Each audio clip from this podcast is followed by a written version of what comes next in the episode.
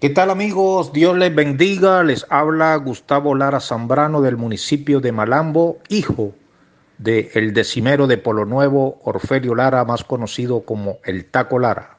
He querido también hacer mi aporte en el Día del Idioma con estas décimas.